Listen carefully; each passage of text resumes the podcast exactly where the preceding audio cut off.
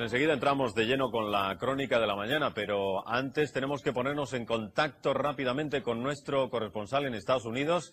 Al parecer, una avioneta acaba de estrellarse en Nueva York contra las conocidas Torres Gemelas. Son los rascacielos más altos de la ciudad, allí de Manhattan. Ricardo Ortega, buenas tardes. ¿Con qué consecuencias? Hola, buenas tardes, Matías. Se acaba de producir hace escasos minutos, poca información. Podemos aportar. Una avioneta parece que se ha estrellado contra una de las torres gemelas en el tramo del piso 80 al 107. Son torres que tienen 107 pisos, las más altas del mundo. Puedo ver en estos momentos cómo está la cúpula de la torre absolutamente envuelta en humo. De muchas ventanas salen lenguas de fuego. No se sabe si hay heridos. Es una zona financiera son oficinas, debe haber víctimas a la, vista de la magnitud de, del fuego y, del humo y hasta este momento se desconoce si ha sido un accidente o un acto terrorista. Claro, estamos viendo las primeras imágenes en directo de las Torres Gemelas, como efectivamente hay una densa humareda. No se sabe si ha sido un puro accidente o tal vez se, traste, se trate de un acto terrorista. Así es, el, tráfico aéreo sobre Manhattan es muy denso, el tráfico de, eh, de, aviones regulares, de avionetas, de helicópteros, pero los pasillos aéreos están perfectamente determinados. No se sabe si alguno de estos aparatos ha podido perder el control o ha sido algo intencionado. Ricardo, ¿tú estás viendo las imágenes como nosotros? Es que... Yo lo estoy viendo en, lo estoy viendo en, directo, Matías, estoy delante es, de Es que es un boquete tremendo el que ha producido, ¿eh? Sí, es un boquete tremendo, además el fuego... Bueno, bueno, y ahora, ahora de repente una explosión. es que otro avión volando muy bajo, otro avión parece que se ha podido... Eh, Matías, no alcanzado a decirte lo que ocurre, pero ha habido otra explosión, sí, en efecto ha habido otra explosión. Eh, lo que aprecio desde aquí a salvo fuego y humo no, sé qué la, la, otra torre, Ricardo, la otra torre. ha impactado en la otra torre. Y además en, una zona más baja aún. Dios santo, es, es otro avión, parece, el que se ha estrellado en la otra torre. Parece, parece que ha sido otro avión, esto no es... Si, si, se confirma, si se confirma esta circunstancia no es casual, por supuesto.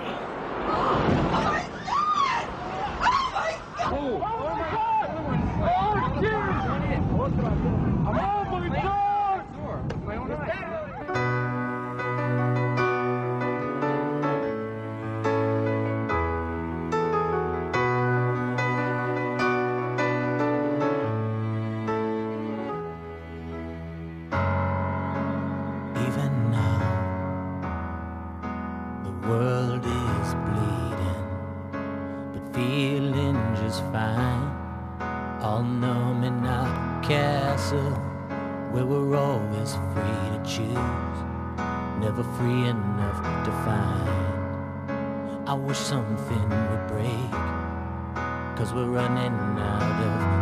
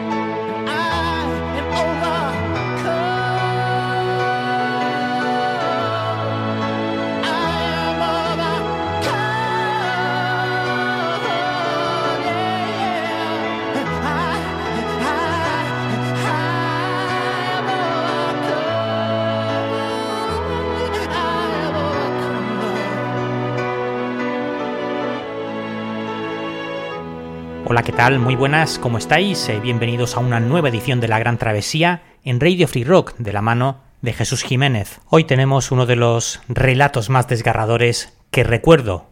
Hoy está con nosotros una persona que es todo un honor poder estar con él. Ya sabéis que existen héroes con capa, los de los cómics, los de las películas de Marvel, y también tenemos algunos héroes de los que se podría decir héroes anónimos o cotidianos, de los que pasan desapercibidos por la calle. Hoy tenemos a uno de ellos que salvó la vida a varios cientos de personas en los atentados del 11S en 2001. Ahora, por cierto, es presidente de la Asociación de Víctimas Hispanas del Terrorismo. Él es William Rodríguez, puertorriqueño, nombrado como héroe nacional en Estados Unidos y el último superviviente de las Torres Gemelas. También héroe nacional en su país, en Puerto Rico, y en Chile.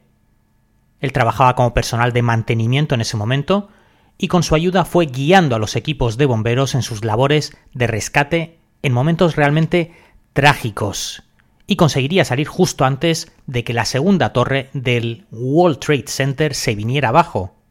William ha dado en el último año decenas y decenas de entrevistas para medios de todo el mundo, la CNN, la televisión española, Antena 3, y con más de 150 millones de visualizaciones sus intervenciones. Incluso Hollywood parece que está interesada. Hoy lo tenemos en un medio pues más eh, modesto y independiente como es la Gran Travesía, así que doblemente agradecidos. Bienvenido, William. Muchas gracias, señor Jiménez. Para mí un honor, un placer y un privilegio estar con usted y con tu audiencia. Espero por lo menos llevar un poquito de recordación de lo que fue ese día horrendo y cómo nos cambió a todo. Y también, eh, ya que estamos aquí hablando, darle un poco de eh, sentido histórico en cuánto lo estamos haciendo. Lo estamos haciendo durante la guerra de Ucrania para que la gente no se olvide que esto también es importante y esto está cambiando al mundo. Efectivamente, efectivamente. Sabemos que tú no te consideras héroe, sino simplemente un superviviente o un sobreviviente, pero bueno, también se pueden ser las dos cosas, ¿eh? Gracias. Antes que nada, pues pedirte disculpas porque seguro que estarás cansado de, contar y rememorar la, misma historia y a lo mejor remover también todos esos sentimientos y esos recuerdos dolorosos.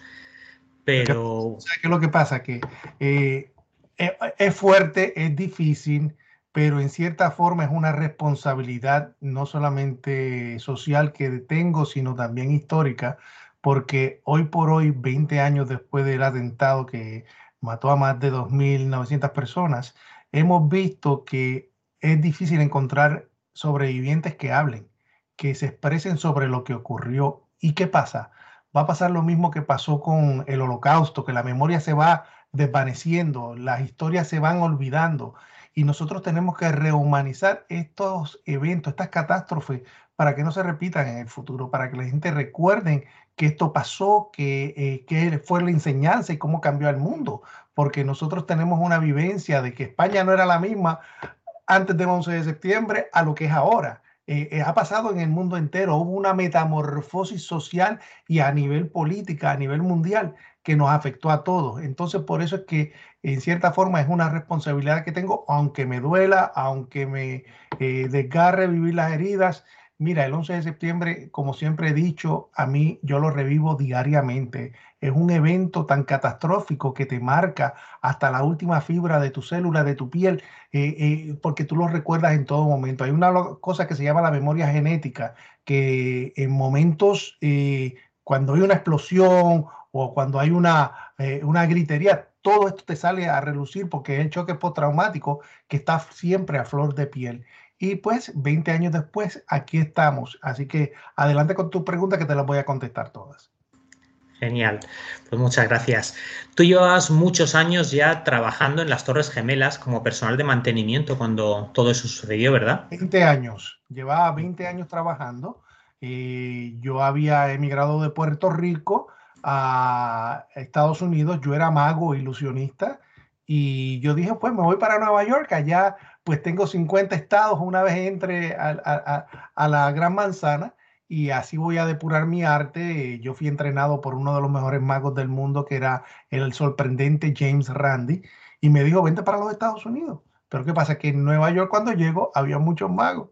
eh, no había trabajo así disponible en todas partes. Conseguí un trabajo en una, eh, en un grupo, un club nocturno llamado Mostly Magic o mayormente magia eh, en el Village, pero el dinero no daba y tú sabes que en esos tiempos, en los 80, el, Nueva York era una ciudad carísima y tuve que buscar un trabajo para básicamente ayudarme a, sobrevivir, de lo que es el alquiler, etcétera, y, y, no era fácil. Entonces de ahí que me puse a buscar trabajo y vi las Torres Gemelas y yo dije, ahí voy a trabajar. Y fui y conseguí el trabajo y lo que yo pensé que iban a ser seis meses nada más en lo que yo daba el palo de, suerte eh, como mago, eh, se convirtieron en 20 años de mi vida. Y me quedé para siempre porque me quedé ahí y me encantaba trabajar. La Torre Gemela era una ciudad dentro de una ciudad. Imagínate, 92 países representados en estos edificios. Encima de eso tenías la capacidad de ver este mosaico cultural diario eh, y, entonces te enamorabas de trabajar en ese lugar. Para mí esa era mi segunda casa y pues desgraciadamente ya no existe. vaya. Bueno, empecemos por, por ese mismo día, el martes 11 de septiembre. Tú llegaste tarde, a las ocho y media, y eso hizo pues que no te pillara tomando el café en uno de los últimos pisos, ¿verdad? El último piso, en, bueno, en, sí, en, el, en, en, Windows of the World, que era el restaurante Ventanas al Mundo, que se encontraba en el 106 y en el 107 de la Torre Norte. Yo siempre iba allá porque me daban el desayuno y porque como empleado pues no me cobraban, obviamente, y te daban algo gratis, tú ibas y ibas a estar presente. Pero eh, ese día yo no iba a ir a trabajar porque era día de elecciones en la ciudad de Nueva York. Eh, era muy lindo, muy un día precioso, no había nubes, no había nada claro y yo dije, yo nunca tomo días de enfermedad, nunca. Y tenía, pues, por eh, contrato de unión de trabajadores, tenía 13 días al año donde yo podía tomar un día de enfermedad sin ninguna repercusión. Y yo dije, voy a tomar un día de enfermedad hoy. Y llamé al supervisor, Anthony Saltalamaquia, y le dije, Anthony, no voy a trabajar. Y él se volvió loco, me dice, no tienes que venir a trabajar, no puedes quedarte. Y era porque si yo no iba, nadie quería hacer mi trabajo. Yo limpiaba 110 pisos de escaleras diariamente. Yo era el único hombre que limpiaba todas las escaleras del edificio. Y un solo hombre, imagínate. Y entonces si yo no iba, eso pues tenía una repercusión grande porque la compañía le daban, la autoridad de puerto, los dueños del edificio le daban lo que le llamaban warning o, le daban eh, multas por el trabajo no haberse hecho a nivel contractual. Porque cuando enviaban a un trabajador, nadie quería hacer mi trabajo. Nadie podía hacerlo. Entonces yo sí lo hice y, lo hacía y ese día llegué tarde. Eh, voy directamente al sótano de la Torre Norte. Eh, hay 14 personas, el supervisor y yo estamos hablando de la distribución del trabajo del día cuando a las 8 y 46 se oye una explosión bien fuerte, un estallido pero que reventó toda la pared, el techo en falso se derrumbó encima de nosotros, los rociadores contra incendios se activaron, toda la gritería porque nadie sabía lo que estaba ocurriendo. Estamos en un sótano, no tenemos ventana, no sabemos qué está ocurriendo. Y en ese momento, eh, lo primero que me viene a la mente es que un generador de energía eléctrica ha reventado en el cuarto de mecánica que se encontraba en el sótano número 2. Yo estaba en el sótano número 1. El World Trade Center tenía seis subniveles de sótanos, del B1 hasta el B6. Y el cuarto de mecánica estaba en el, B, en el B2. Y como nos levantó en el aire, lo primero que yo digo, Dios mío, reventó un, un, un, generador. Y cuando lo voy a verbalizar, 6 a 7 segundos después se oye otra explosión bien fuerte en la parte de arriba del edificio. El edificio se tambalea porque se oye el crujir de las paredes y el World Trade Center fue diseñado para auxiliar por el factor viento. Por eso que se movía si era un día muy ventoso, porque si no se partía por la mitad. Y eh, cuando nosotros oímos ese desgarre, porque fue desgarre lo que se oía, nosotros dijimos, ¿qué es esto? Y en ese momento, toda la gritería, por el pasillo se oye un señor eh, negro eh, llamado Felipe David, que yo no conocía, el nombre lo vine a saber después, gritando explosión, explosión, explosión, con sus manos extendidas y lo que parecía ser tela cubriéndole la punta de los dedos. Cuando él se acerca, empezamos a gritar, señor Jiménez, porque aquello fue la cosa más horrorosa que tú te puedes dar cuenta. Porque cuando se acerca nos dimos cuenta que era la piel, se le había arrancado desde las axilas hasta la punta de los dedos y se la había pelado como si fuera, como si fuera un guante. Y cuando yo digo, ¿qué pasó? ¿Qué pasó? Y él mira la cara, toda esta parte de la cara le colgaba. Eh, una cosa, pero dantesca y horripilante, porque no se podía. Yo le digo, ¿qué es lo que, qué pasó? ¿Qué pasó? Y me decía, los elevadores, los elevadores. En el sótano. Eh, y en ese momento, eh, aquella camisa roja que él tenía era roja porque estaba empapada de sangre. Nadie lo quería ayudar, nadie lo quería tocar, porque esto es en el 2001 y aquí en los Estados Unidos había una campaña publicitaria en televisión de no tocar a nadie con sangre por lo del SIDA. Ah. Estaba aquello de, no tocar la sangre porque no se sabía. Y entonces la gente estaba horrorosa en ese momento, no, nadie quería tocarlo.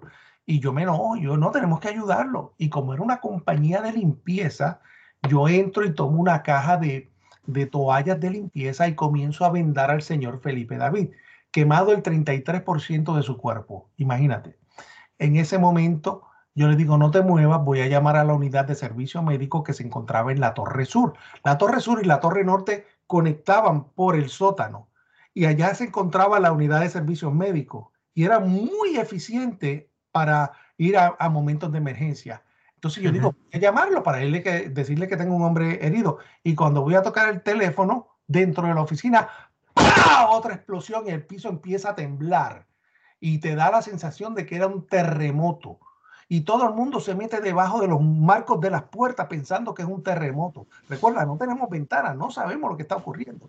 Y aquello fue tan fuerte y que en ese momento yo digo, no, tenemos que salir, tenemos que salir. Estos trabajadores que estaban ahí eran trabajadores suplantes de, eh, de vacaciones, de la gente que se iba en vacaciones. Y nadie conocía el edificio. Y en ese momento yo digo, porque yo sobreviví la bomba de 1993. En el 27 de febrero del 93 se puso un camión bomba en el edificio que explotó y mató a seis personas e hirió más de mil personas. También allí en el World Trade Center. En ese tiempo. Y yo dije, no, no, no, yo tengo que reaccionar para que no pase lo mismo del 93. Y empiezo a gritar, tenemos que salir, tenemos que salir. Y yo comienzo a, a, a juntar a todo el mundo y me pongo al señor Felipe David en el hombro con la ayuda de un muchacho llamado Kenny Johanneman y comienzo a sacar y a liderar a este grupo que no sabían por dónde salir. Yo los llevo por el área de carga y descarga, donde había una rampa. Esa rampa iba hacia afuera donde entraban los camiones que hacían envíos dentro del edificio.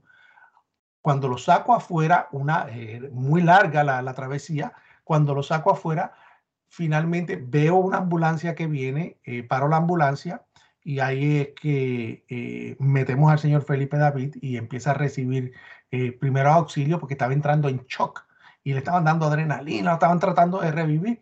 Y en ese momento yo oigo, un avión impactó la torre, un avión impactó la torre. Y yo tratando de mirar qué era lo que ocurría y toda la gente en la calle mirando con la cara hacia arriba, con la boca abierta. Y yo me miro y ¿qué veo? El agujero donde entró el avión, el fuego, eh, escombros cayendo, que después me entero que era la gente que se estaba tirando, pero desde el punto de visibilidad que yo tenía, yo no podía discernir que la gente se estaba tirando. Yo veía cosas cayendo y el humo que era tan denso que cubría la antena. Y nuevamente oyendo, un avión impactó la torre y era el radio, la comunicación del radio de la persona que permitía de seguridad entrar camiones con envío al edificio. Cuando yo veo arriba que la antena no se ve porque el humo era tan denso que la cubría, yo digo, ¡ay Dios mío! La gente de Windows, la gente de Windows. We gotta go back. Tenemos que volver, tenemos que volver. Nadie quería volver. Obviamente ya se habían salvado y estaban afuera para que iban a volver. Y yo digo, nuestros trabajadores están atrapados, tenemos que regresar. Nadie quería regresar. En ese momento yo digo, no, yo voy y le quito el radio a la gente de seguridad mi supervisor me dice, Willy, you stay here, usted se queda aquí. Yo le digo, no, yo tengo que regresar. Y me trata de detener y yo le digo, forget you, que no era forget you, era una palabrita más ofensiva, pero suena igual. Y sigo dentro del edificio por el mismo sótano que había sacado a todo el mundo, me meto y llego hasta la torre sur por el sótano. Paso a la torre norte y llego a la torre sur. La razón que voy a la torre sur es que yo quería ir al OCC, el Operation Control Center o el Centro de Control de Operaciones, donde se administraban todas las emergencias. para dejarle saber que tenía un hombre quemado fuera del edificio y que habían explosiones. Y en ese momento comienzo a dar con el radio en la ventana de este centro, pa, pa, pa, estaba todo cerrado y yo gritando, auxilio, auxilio. Nadie estaba ahí, todo el mundo se había ido corriendo. Estaba vacío. Y yo gritando por ayuda y cuando miro hacia mano eh, izquierda que veo, un muchacho venía desde los, eh, acuérdate, todo esto en el sótano número uno de la Torre Sur ahora. De la Torre Sur, eh, del sótano número dos, había subido un muchacho llamado Jimmy Barrett. Y Jimmy Barrett me dice, ¿me conocía? Willy, ¿qué está pasando? Y yo le digo, ¿que no viste nada? Y me dice, no. Y yo le, en segundo le dije lo que había pasado, un hombre quemado, explosiones, un agujero en el edificio, dicen que es un avión, todo se lo dije en segundo. Eh, él no sabía nada y eso te da a ti un indicativo de cuánta gente murió en los sótanos de la Torre Sur porque nunca se enteraron, quedaron atrapados en esos seis subniveles de sótano. Y yo le digo, te tienes que ir, te tienes que ir. Y cuando miro, ahí cuando estamos saliendo por, por, por, por el pasillo para el área de carga y descarga, entre la Torre Sur y la Torre Norte había una entrada de empleados del Hotel Marriott del World Trade Center que quedaba en, las afueras del World Trade Center, pero por ahí entraban los empleados y ahí estaba la persona de seguridad, una señora, que lo firmaba en un atril, ella con su libreta, y la veo temblando en el atril. Y yo le digo, ¿qué usted hace aquí? Y me dice algo que me cambió la vida para siempre. Me dice, lo he oído todo, pero no me puedo ir. Y yo digo, ¿pero por qué? Dice, porque soy nueva en el trabajo y no quiero que me despidan. ¿Viste? La, la, la, la falsa, el, el, falso sentido de responsabilidad porque no sabía lo que estaba ocurriendo. Uh -huh. Además, lo que yo digo, tú aquí en España te, te, tenías mejor información de lo que estaba ocurriendo porque esto estaba siendo televisado mundialmente claro. que nosotros que estábamos dentro del edificio. Nosotros no sabíamos claro. lo que estaba ocurriendo. Esto estaba siendo mundialmente televisado. Y en ese momento yo le digo, te tienes que ir, no se quería ir. Yo la agarro, la saco a la fuerza, la llevo por el área de carga y descarga, por el pasillo, por la rampa, fuera del edificio. Y ahí, ¿qué hago? Empiezo a correr nuevamente hacia adentro del edificio, por la rampa, todo el mundo gritando, este está loco, ¿por qué está regresando? Y yo volví y regresaba. Al regresar, me voy directamente a la torre norte, había agua por todas partes, y ahí me encuentro con un hombre que trabajaba para el departamento de reciclaje y me dice, oigo gritos, oigo gritos. Y yo no podía oír bien porque los rociadores contra incendio estaban activados. Y lo único que se oía era ese fuerte, fuerte, fuerte, fuerte. Y yo pongo el oído en uno de los ascensores de carga y descarga y ahí oigo a dos personas gritando, help, help, auxilio, auxilio. Y yo, ¿cuántas personas hay ahí? Me dice, vemos dos personas y nos vamos a ahogar. Dentro del, ascensor, dentro del ascensor, perdona. Dentro de un ascensor. Ajá. En el elevador de los sótanos. Eh, eh, eran elevadores que iban desde el B1 hasta el B6, del B6 hasta el B1. Ese era su trabajo. Eh, porque eran unos elevadores de carga. Entonces no eran elevadores comunes de pasajeros. Yeah. Y al yo escuchar que nos vamos a ahogar, yo no podía comprender y era que los rociadores contra incendio en todos los pisos se habían activado y estaba esa agua corri esa corriente cayendo por ese ducto central de ese ascensor y estaba uh -huh. con tanta fuerza, una fuerza tan vertiginosa que no estaba saliendo con la misma rapidez. Entonces, como es un ascensor de carga y descarga, no como los de pasajeros, no tiene un techo regular, lo que tiene es una rejilla, es como una jaula. Ya. Yeah es como una jaula. Sí, sí, sí. Cuando eh, yo oigo de que se van a ahogar, yo digo, Dios mío, yo era la persona más agnóstica, yo no creía en nada, no creía ni en la cruz, eh, en la cruz roja porque decía que, que esa la, la, habían pintado. Eh, no creía ni en la electricidad porque, porque era muy cara. Imagínate, yo era así incrédulo. Y en ese momento, con la devoción más grande que tú te puedas imaginar, yo digo, Dios mío, ayúdame, por favor. ¿Qué hago? ¿Qué hago? Y en ese momento miro al piso y encuentro un pedazo de metal en un área que se supone que estuviese limpia y tomo ese pedazo de metal y lo meto entre las puertas. Las puertas abrían así de esta forma y cuando uh -huh. la puerta toda el agua que estaba al lado mío cuando la puerta llega al piso entra con una fuerza tan tan grande que lo único que yo oigo es gritería porque estaba entrando más, más agua y cuando voy hacia el borde para mirar entre el B2 y el B3 imagínate, dos, entre dos sótanos más abajo, me veo estas dos personas mirando hacia arriba con agua hasta el estómago. Con los ojos se le querían brotar de horror gritando, nos vamos a ahogar, nos vamos a ahogar. Y yo, Dios mío, ¿qué es esto? Y en ese momento vuelvo y digo, Dios mío, ayúdame. Nuevamente, agnóstico totalmente. Y en ese momento yo digo que la importancia de la información, cuando tú tienes información correcta, tú puedes tomar acción correcta en momentos de crisis. Ahí yo recuerdo que en el área de carga y de, en, el área de los trituradores, trituradores de basura del edificio, eh, en, el, en el pasillo de área de carga y descarga, ahí los electricistas siempre tenían escaleras que utilizaban para cambiar eh, bombillos, para cambiar eh, cables eléctricos, lo tenían de diferentes tamaños, pero siempre las encadenaban alrededor de un pilar de cemento que había para que nadie se las robase, porque tú entrabas con un camión a hacer un envío y veías la escalera y la metías en el mismo camión y te las llevabas. Así, así, así se desaparecían cada rato, por eso las amarraban.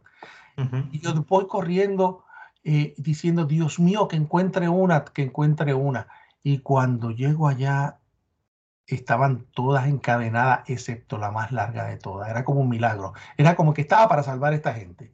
Una larguísima de 18 de largo, la llevo, la tiro en el, en, el, en el área abierta del ascensor, me meto, abro la compuerta, la escotilla que tiene arriba la, el ascensor, ¿Sí? estas dos personas, un señor llamado Salvatore Gianbanco, un pintor de la autoridad de puerto, y la otra persona, uno que fue a hacer un envío, a, un mensajero, y se dio con el peor momento de su, de su vida, imagínate.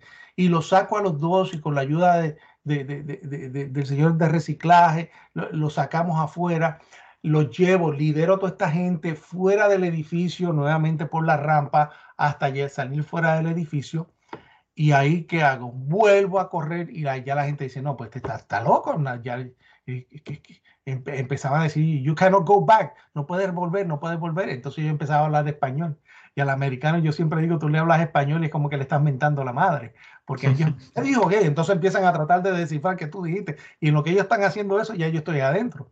Y me meto nuevamente y esta tercera vez que entro, ahí me encuentro con el oficial de la policía eh, de la autoridad de puerto encargado de la unidad canina, de los perritos que olían por drogas y por, y por explosivos. Eh, uh -huh. él, él, él, me dice, Willy, eh, tienes la llave, tienes la llave. Y me dice, eh, ¿tienes la llave? Y yo digo, sí, tengo la llave. Y él se refería a si yo tenía la llave. Mira, aquí te voy a enseñar la llave.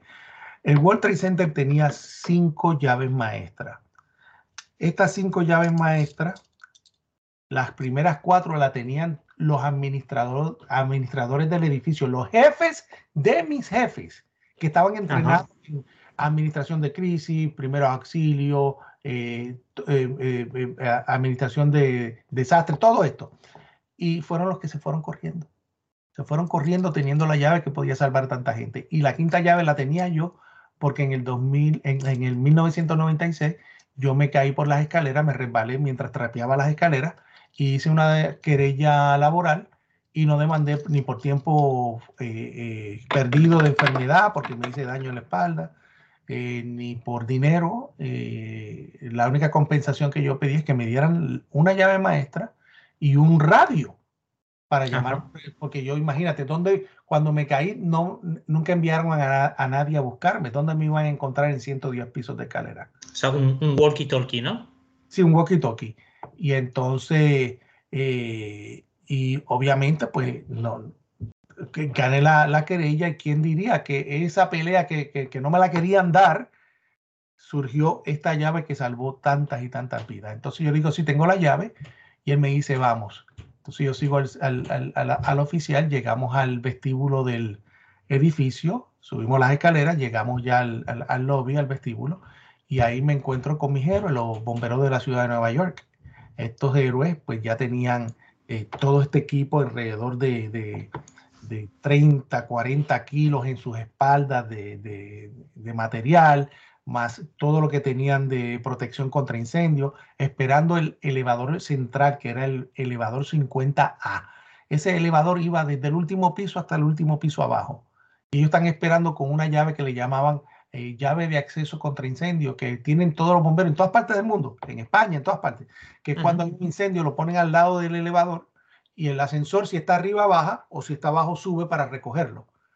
Pues el policía le dice, no esperen por el ascensor, porque ya el avión había cortado los cables, el ascensor había caído con cinco trabajadores adentro. Cinco trabajadores de mi compañía estaban dentro del ascensor. Eh, sobrevivieron. Ellos sobrevivieron porque lo sacaron desde el sótano, eh, pero no había ese ascensor. Entonces dice, síganlo a él, él conoce muy bien el edificio y tiene la llave maestra. Y esta unidad de héroe comienza a seguirme. Y así es que comienzo yo esta odisea, este, este, este proceso de, de, de, de comenzar a evacuar la gente. Comenzamos por la, eh, mm, por la escalera central, habían tres escaleras, la A, la B y la C. Empezamos por la B, pero había mucha gente tratando, apiñatados en, en las escaleras. Y digo, vamos por la C y comenzamos a abrir por la C y ahí empezamos a abrir puertas. Estas puertas tenían que abrirse porque eh, bajo la codificación de rascacielos de la ciudad de Nueva York establece que un rascacielos mayor de 50 pisos tenía que tener un sistema de encapsulamiento contra incendio porque si no se devoraba el, edificio en, horas, lo que pasó con el Windsor en Madrid. Sí. Entonces, eh, por eso se, se, se sacrifica uno o dos pisos pero se salva el, edificio completo. Esto quiere decir que tres pisos, las puertas no abrían por las escaleras. Decía, y la puerta sí. No reentry, no reentry. La cuarta puerta decía reentrada. Después, tres pisos más, no reentrada, no reentrada. Así consecutivamente hasta el piso 110, imagínate.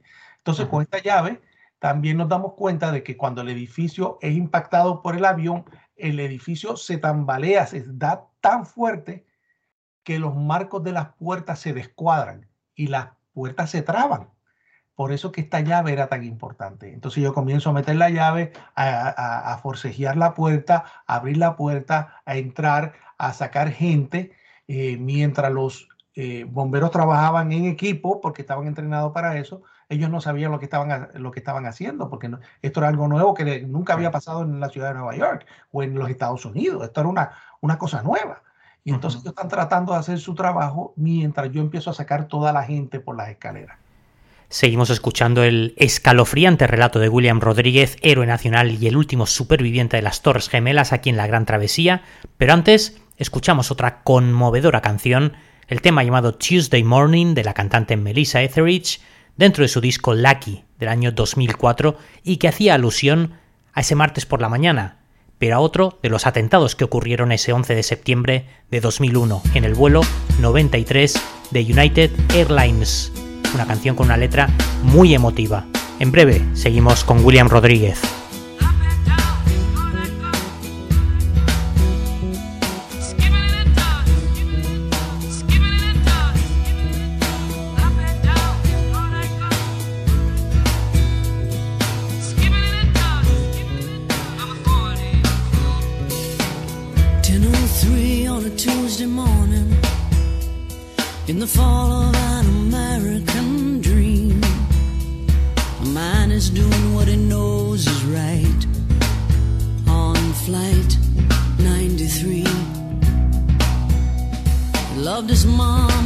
His dad.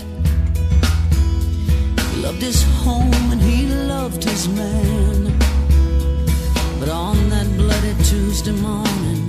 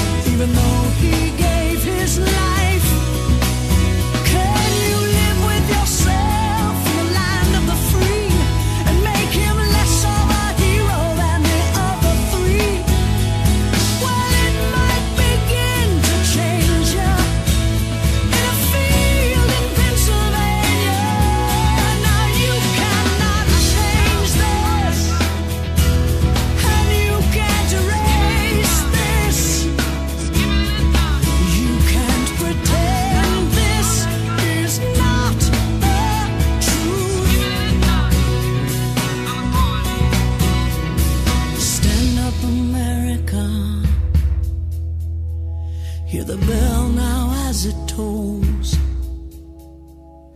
Wake up, America. It's Tuesday morning.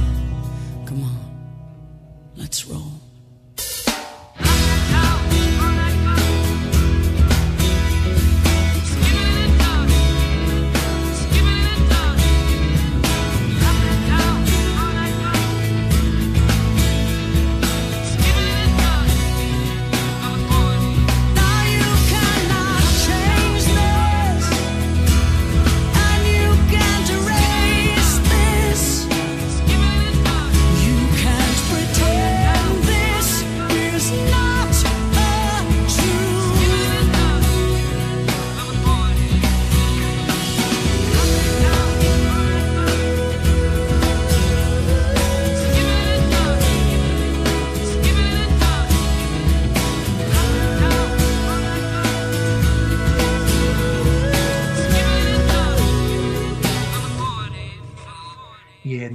Entonces esto fue, pues te digo, una epopeya que es imposible de, describir porque era, eh, tú encontrabas gente con sangre por todas partes. Imagínate que tú tuvieses un escritorio al lado de una ventana, todas esas ventanas explotaron, esos vidrios incrustados en la frente y en los brazos de la gente, la sangre por todas partes, zapatos por todas partes. Y básicamente yo, pues, eh, como estaba solo, comienzo a seguir abriendo puertas, esto abría las oficinas, abría todo. Sigo piso por piso abriendo puertas y me doy cuenta de que estoy a veces dos y tres pisos por encima de los bomberos y los bomberos no, no están conmigo. Y yo digo, me enojo, en mi ignorancia me enojo, porque yo no entiendo que ellos están haciendo su trabajo como lo están acostumbrados y yo no tenía ningún equipo en mi espalda. Yo estaba básicamente sin ningún equipo y yo hacía las escaleras todos los días. yo estaba en mejor condición física que los mismos bomberos porque lo hacía todos los días. Y por eso pues eh, yo sigo abriendo puertas. Ahí alguien me dice, bajando por las escaleras, me dice, hay un hombre eh, cuadraplégico en el piso 27 que tiene un ataque de asma eh, y no podemos ayudarlo. Y yo digo, pero yo no, yo no estoy entrenado, yo no sé qué hacer y, voy donde los bomberos y le explico y ellos me dicen, eh, no te preocupes, vamos a llegar donde él.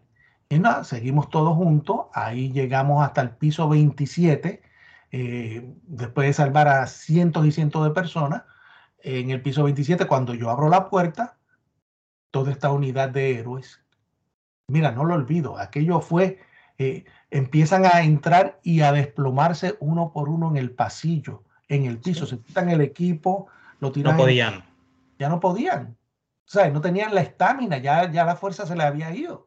Tú sabes que son 27 pisos, eh, con todo ese equipo que ellos tenían. Ah, con 20 o 30 kilos. Sí, lo hacía todos los días, claro, pero ellos no. Y cuando yo veo que se desploman, que están ahí sin aire, tomando ese, segunda, ese segundo aire, yo digo, Dios mío, ¿qué es esto? Y en ese momento yo veo que hay alguien usando el teléfono en el área de, las oficinas. Y yo digo, tengo que llamar a mi mamá a Puerto Rico para darle saber que hubo una, un atentado en el edificio, para que ella no vea, si ve algo en televisión, no esté con, ningún tipo de, de, preocupación. Y llamo a Puerto Rico. Y cuando llamo a Puerto Rico, mi mamá coge el teléfono y yo le digo, mami, es Willy. Willy, es esa gritería de una madre oyendo a su hijo. Y dice, ¿dónde tú estás? Estoy en el edificio. ¿Qué? Se rompió a llorar, gritar, porque ya lo estaba viendo por televisión en vivo. Yo no sabía que estaban viendo esto. Y yo le digo, mami, sí, no, ella me decía, este, este, lo estamos viendo en televisión, el edificio está en, fuego, sal del edificio. Yo digo, mami, no me puedo ir porque estoy ayudando a esta gente, a los bomberos en mi ignorancia, que no saben lo que están haciendo. Y es verdad, nadie sabía lo que estaba haciendo y yo tengo la llave maestra y estoy tratando de llegar a donde mis amigos para ayudarlos. Y mi mamá, no vayas hacia el fuego, no vayas hacia el fuego. Y yo, no te preocupes, yo no voy hacia el fuego. Y era mentira, porque yo quería pasar, si era posible, por ese fuego a tratar de ayudar a mis amigos. Y en ese momento mi, eh, el, el, el, oficial de la policía me dice, Willy, ¿tú conoces este piso? Y yo digo, sí. Eh, me dice, ¿dónde yo puedo encontrar eh, agua? Y yo le digo, en el lado opuesto de, de, la oficina hay maquinitas de botellitas de agua que podemos sacar. Y entonces dice, vamos. Y yo, ah, pero si yo no tengo dinero. Y yo buscando cambio. Y, y, y, y cuando llegamos frente a la máquina, el policía con la bota empieza a romper el cristal de la máquina. ¡Pa! ¡Pa! con la bota. Y yo digo, Dios mío, ¿qué es esto? Este hombre está rompiendo la ley, es policía. Yo me voy de aquí, yo soy el boricua, a mí me van a culpar de esto. Y yo empiezo a irme corriendo, tú sabes, la ignorancia nuevamente. Y él me dice, no, regresa, regresa, regresa. Eh, ayúdame con esto. Y entonces yo busco canastas de basura y ahí comienzo a meter botellas de agua y empezamos a distribuirla a los bomberos que estaban en el piso.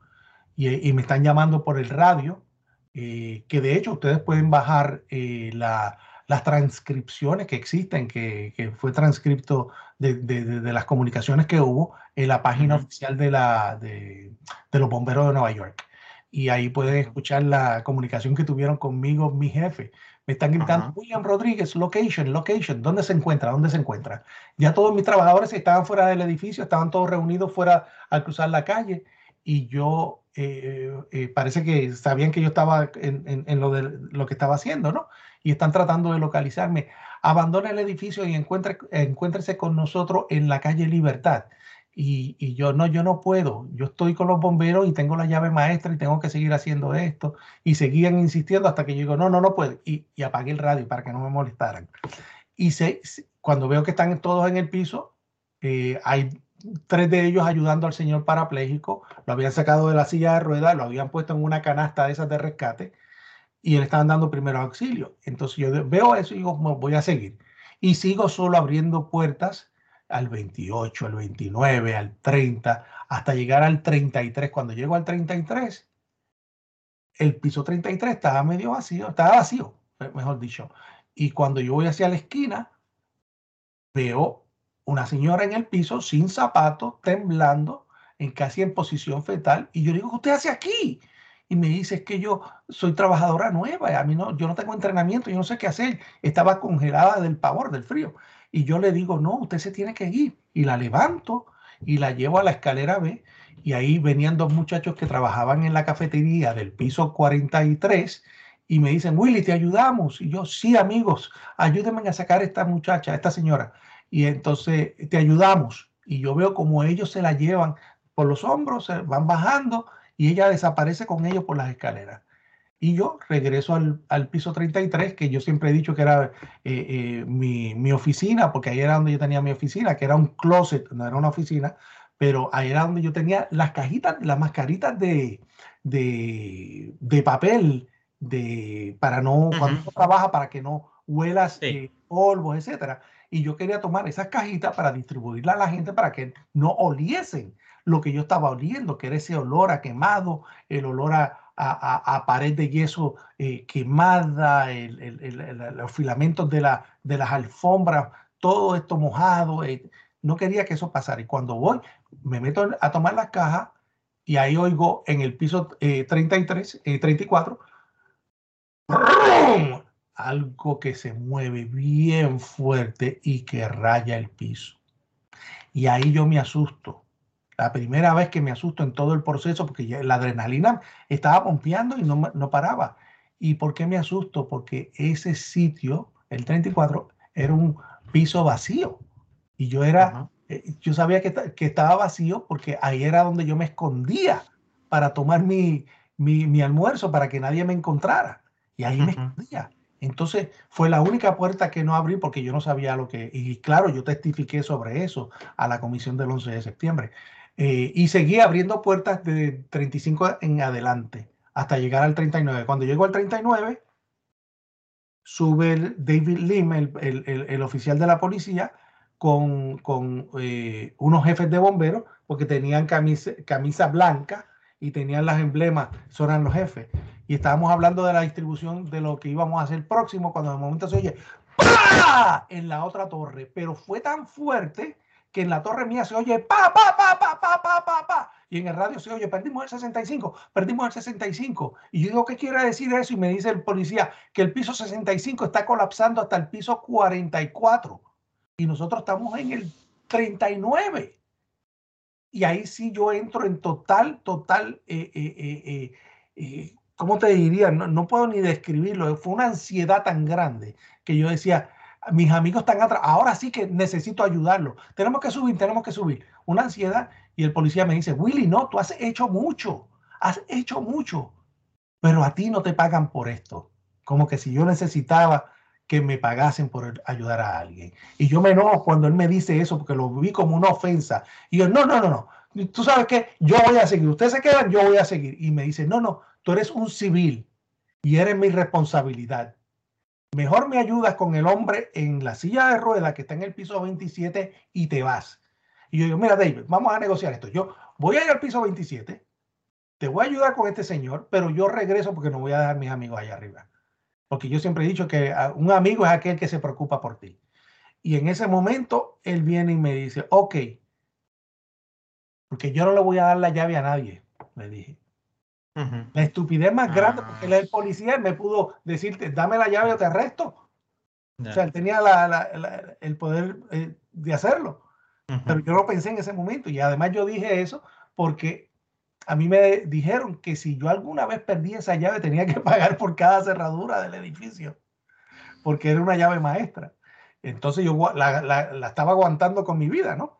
Y yo corro al piso 27, digo, tengo órdenes de sacar a este hombre en este momento. Y tres de los bomberos que estaban en el piso me dice, te ayudamos. Se levantan así agotados como estaban. Tomamos al señor Ed Belley, el nombre del cuadrapléjico, que ya estaba en una camilla de rescate, y comenzamos a bajarlo por las escaleras. Y cuando estamos bajando por las escaleras, se oye una explosión bien fuerte.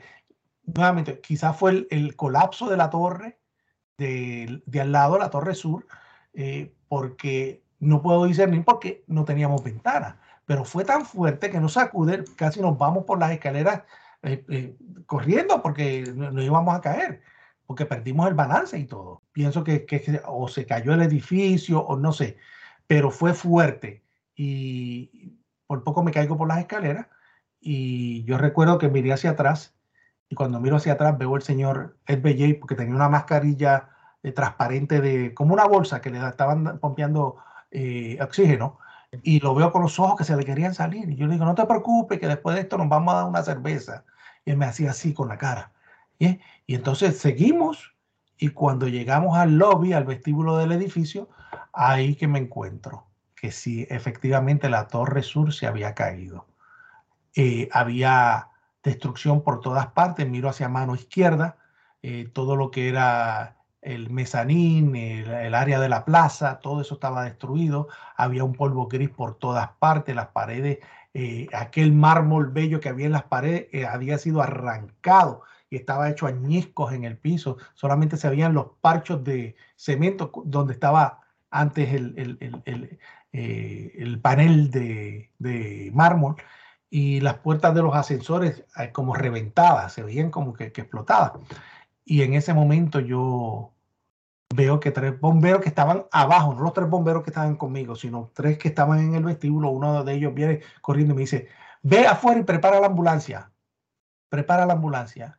Entonces yo, pues obviamente bajamos al señor al piso, se quedan todos tratando de darle primer auxilio al señor, mientras yo voy hacia las entradas generales principales del edificio, donde estaban las puertas giratorias.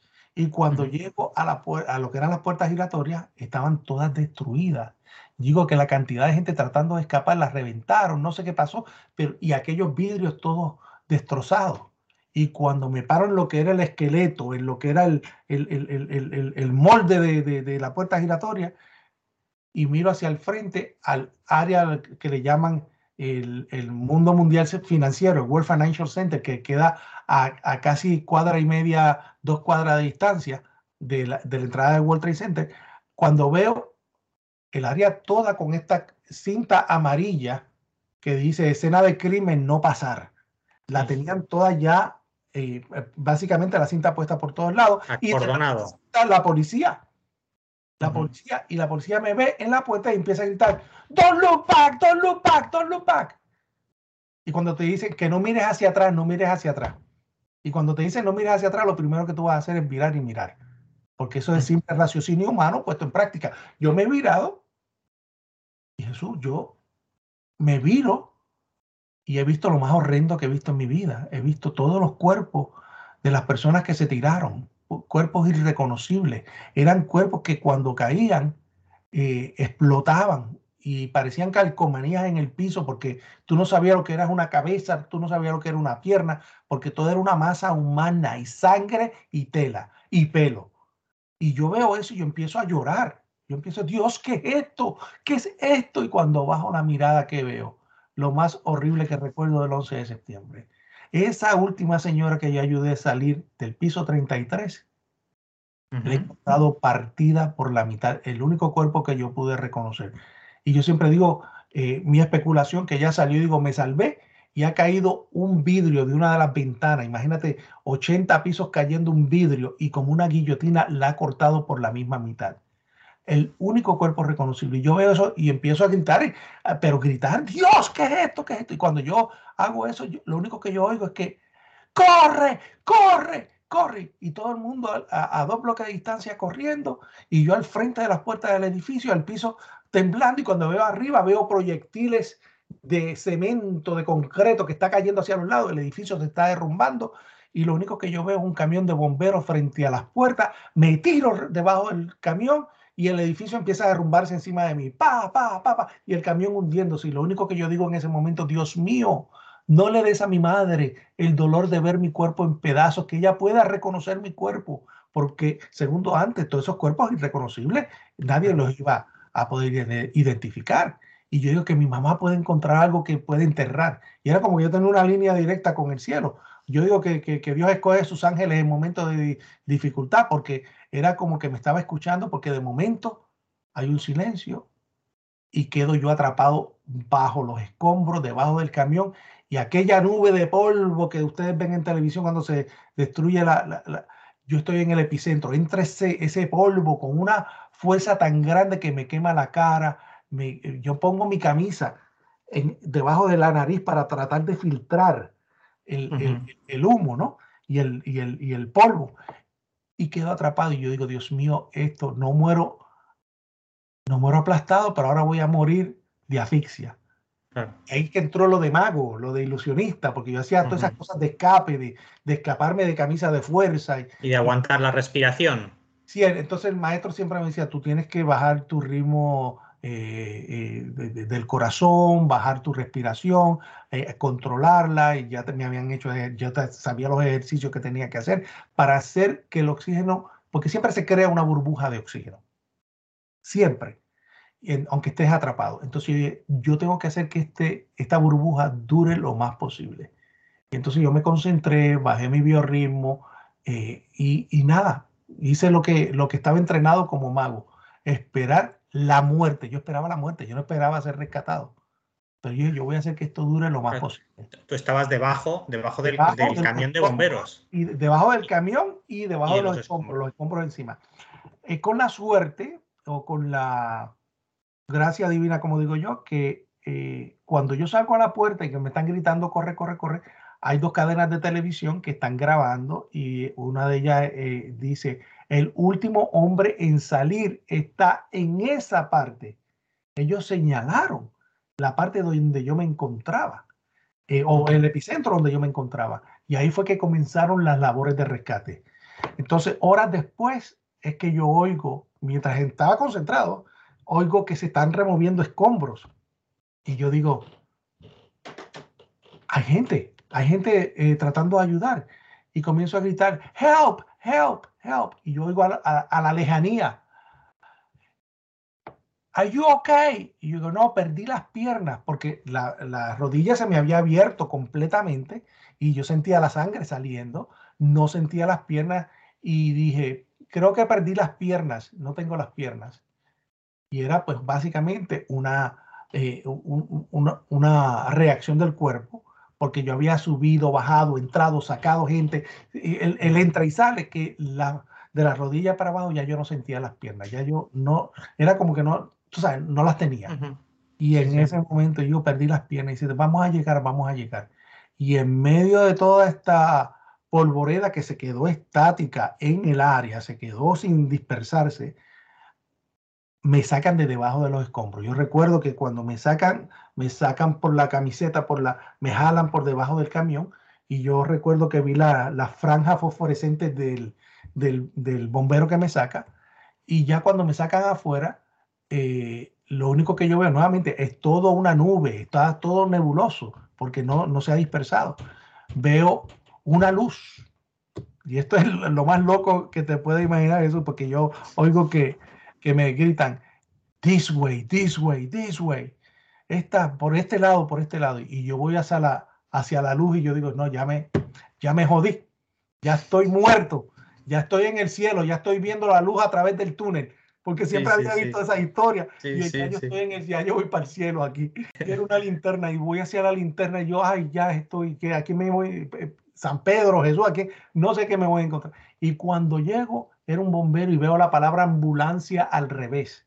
Me meto dentro de la ambulancia, me dan primeros auxilios, me dan oxígeno.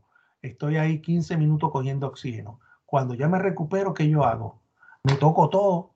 Oye, si tengo todo y, pienso, pero si corrí, no perdí las piernas, corrí, no me rompí un hueso. ¿Y qué hago? Me recupero y vuelvo y salgo y me voy directamente de donde me sacaron para ver si hay más personas para rescatar.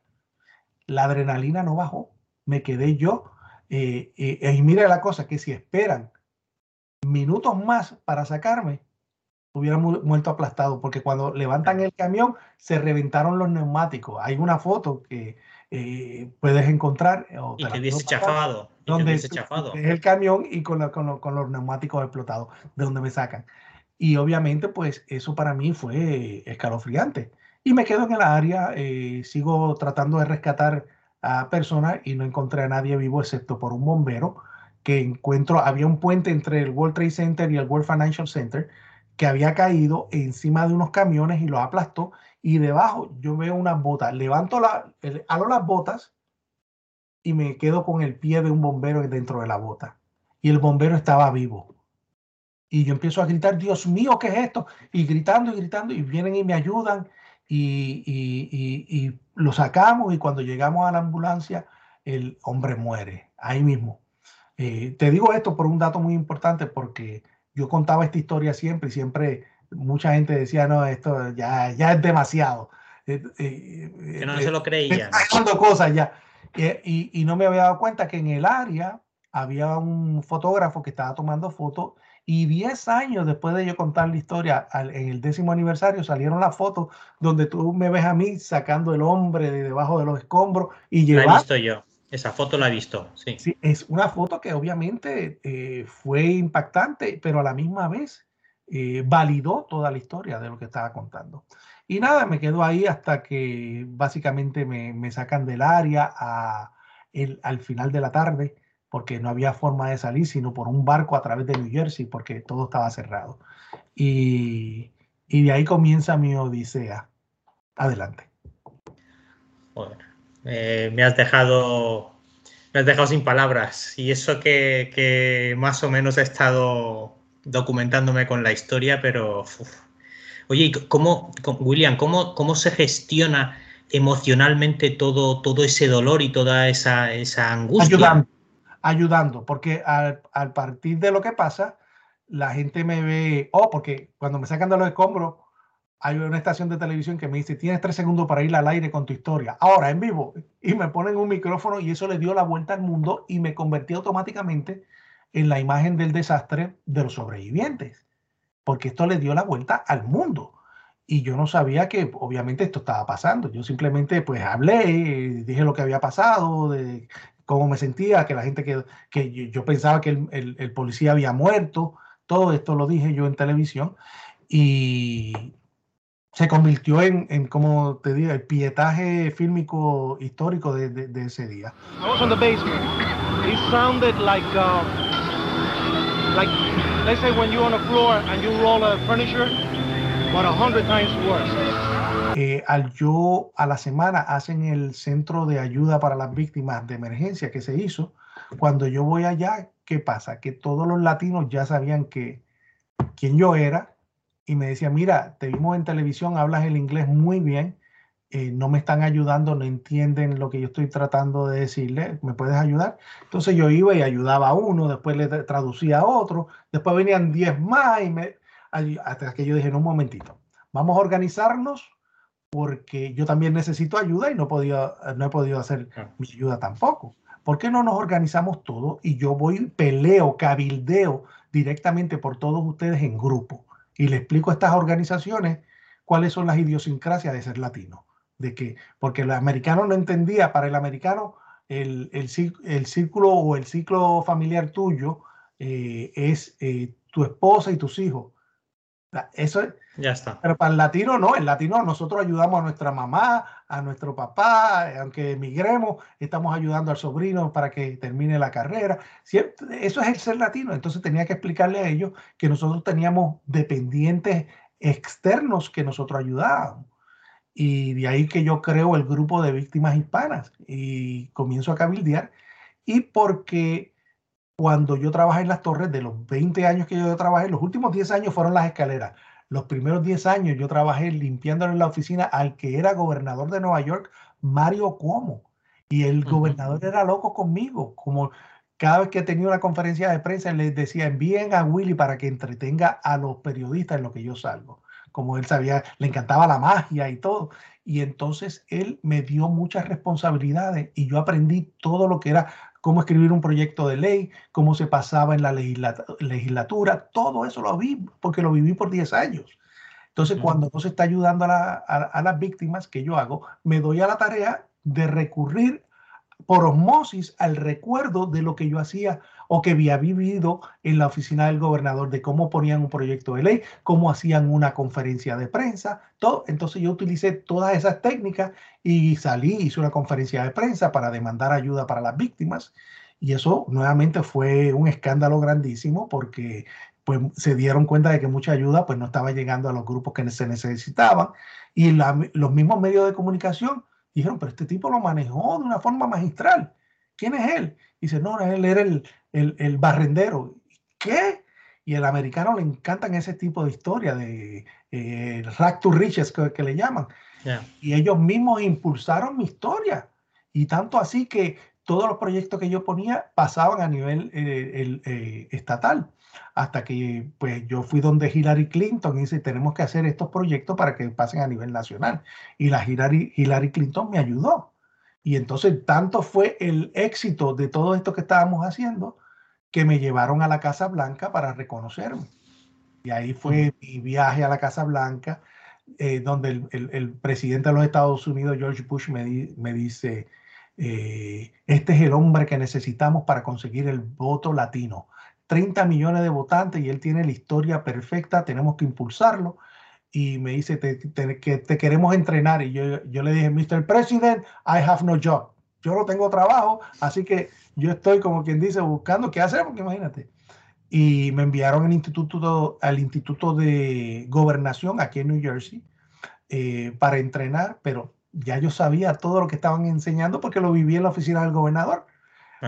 Eh, entonces, ¿qué hice? Con las técnicas nuevas, pues ¿qué hice? Que me viré en contra del presidente y demandé al presidente y a todo su gabinete para que se hiciera la famosa comisión investigativa del 11 de septiembre, que no lo querían hacer. Y porque Bush decía, nosotros ya sabemos quién lo hizo, Osama Bin Laden, y no se necesita más investigación. Y dice, no, no, no, no, un momentito. Nosotros queremos saber, porque cuando uno pierde un ser querido, nosotros tenemos derecho a saber cuáles fueron las circunstancias que llevó a cabo ese crimen. Y presionamos hasta que se hizo la famosa comisión. Y de ahí, pues, obviamente, pues mi nivel fue eh, aumentando como activista y me querían tirar para la política y yo dije que no, a mí no me interesaba ni me interesa la política, a mí lo que me interesa son los resultados para la gente y me dediqué a eso, me lo convertí en una misión. Es que, eh, sabes, bueno, tú sabes también que en España estamos bastante sensibilizados con, con, todo este tema, ya que durante décadas pues sufrimos también el terrorismo, el terrorismo de ETA y posteriormente el 11M en, en 2004 yo, estuve, reunido en España con Pilar Manjón cuando estaba de presidenta del grupo del 11M. Eh, eh, hice un evento eh, de, recordación y de ayuda para las víctimas del 11M. Así que sí, yo sé cómo también les afectó a ustedes, les afectó de una forma muy fuerte y además también establecieron una cosa que, tuvo España que no teníamos nosotros, que ustedes tenían experiencia, tenían experiencia por lo de ETA. Nosotros no teníamos experiencia del terrorismo. Sí, sí, te, comento, te comento esto también porque quería saber cómo ves eh, el, hecho de que los políticos muchas veces, a ti te ha pasado directamente, como dices con George Bush, que traten de apropiarse de esos relatos y esas tragedias simplemente pues para tratar de, de sacar rédito, sacar un beneficio electoral. Claro, es que lo vi, lo viví en carne propia, entonces eh, yo me di cuenta de que me querían usar. Lo único fue que yo tomé cartas en el asunto. Yo me fui en contra de ellos y de la manipulación de mi imagen.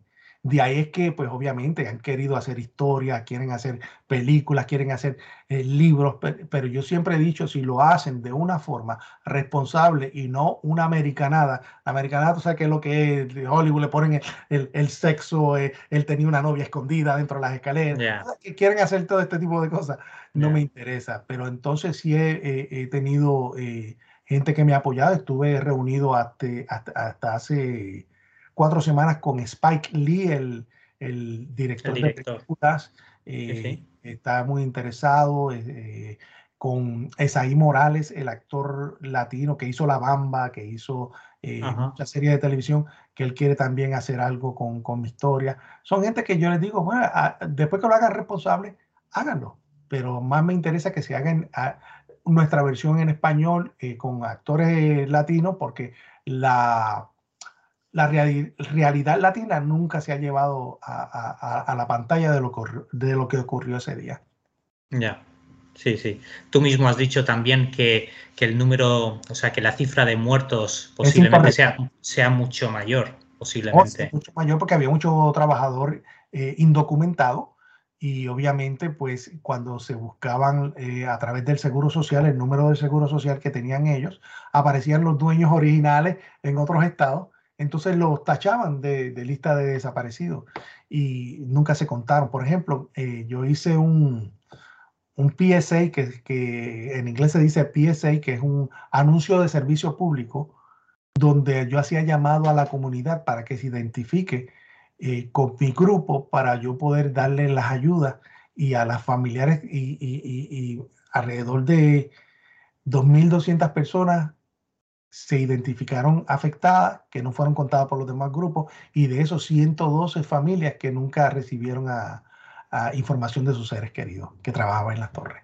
Vaya una historia, vaya una odisea, y me parece algo realmente increíble que hayan pasado más de 20 años y que... Parece que fue ayer. Sí, sí. Y nos cambió. Nos cambió a todos. Eso porque si tú te pones a pensar todas las leyes que se pusieron, todos los, eh, eh, la eliminación de derechos del sistema de, de, viaje, que antes no te chequeaban todo, eh, eso no existía. Puede pasar el 11 de septiembre, a nivel mundial todo cambió. Claro, además tenemos que recordar que, en ese momento, cuando ocurrió todo eso, existían los teléfonos móviles, pero los teléfonos móviles no tenían ni, ni, cámara de fotos, ni tenían cámara, o sea, ni tenían para grabar. O sea, era, era un momento absolutamente distinto. Y cómo cambió todo, lo que tú dices también con el tema de los vuelos, con el tema de los líquidos también en los, oh, en los recipientes, que empezó ya a llevarse a un, a un punto y a un extremo de control y de seguridad demasiado, no sé. Y luego, pues bueno, luego vino también lo que fue la, invasión de Irak. Ahora mismo, que también te quería preguntar tu, opinión por lo que has comentado tú justo al principio del programa, que es lo de, bueno, pues la, invasión de, Ucrania, que estamos viendo unas imágenes eh, escalofriantes. Que. Mira, tengo muchos amigos en Ucrania. Tengo muchos amigos en Rusia. La gente de Rusia está con los que los amigos que he hablado están apoyando a la gente de Ucrania porque saben que ha habido una, una manipulación propagandista por medio de, los medios de comunicación eh, rusos. Yo soy consultor directo de RT. Y obviamente me pidieron que hiciera una, una entrevista y yo dije no, porque ya me di cuenta de que iban a utilizar mi testimonio de alguna otra forma. Eh, tú puedes, vas a la página oficial de RT y pones William Rodríguez, te salen todas las entrevistas. ¿Viste? Yo creo que ha sido una violación a los derechos humanos, creo que ha sido una invasión eh, inadecuada, eh, pero también prevenible, porque esto se vio, se está diciendo de que venía, que venía y no, se, no, hubo prevención. Eh, y ahora nos estamos dando con un desastre humano a nivel incalculable.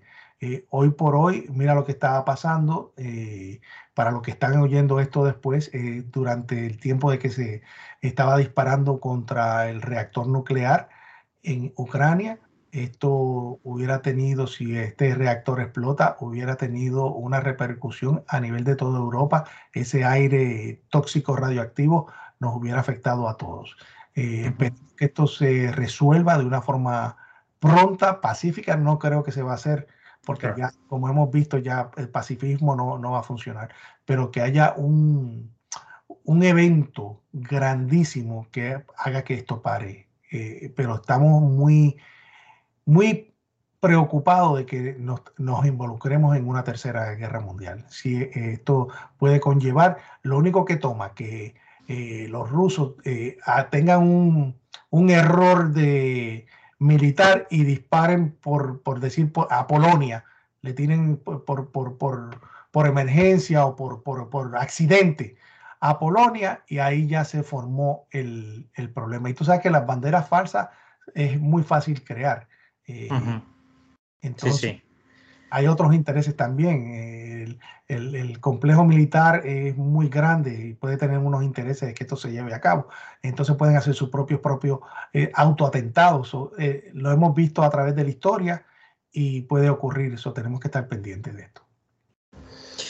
Pues William, que queremos agradecerte que te hayas pasado por nuestra gran travesía para contarnos tu relato, esa lección de vida y solidaridad hacia el prójimo tan necesaria siempre, sobre todo en momentos eh, tan complicados y tan difíciles, que es cuando más, cuando más eh, se necesita, por así decirlo. Gracias a ustedes, gracias a ti, porque nuevamente había visto la información de la página, había, había metido, y, ah, pero esto es de rock que, estén interesados en mi historia, para mí eso es un honor muy grande y se los agradezco. Gracias. Claro sí. Pues bueno, como tú mismo dices, ya sabes que La Gran Travesía es un programa eminentemente musical, igual que la emisora Radio Free Rock.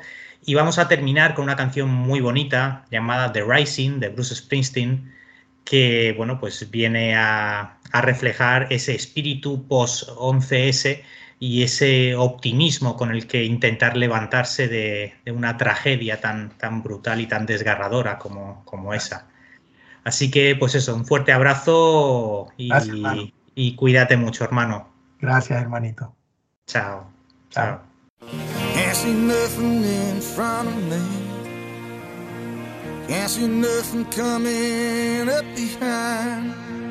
Make my way through darkness.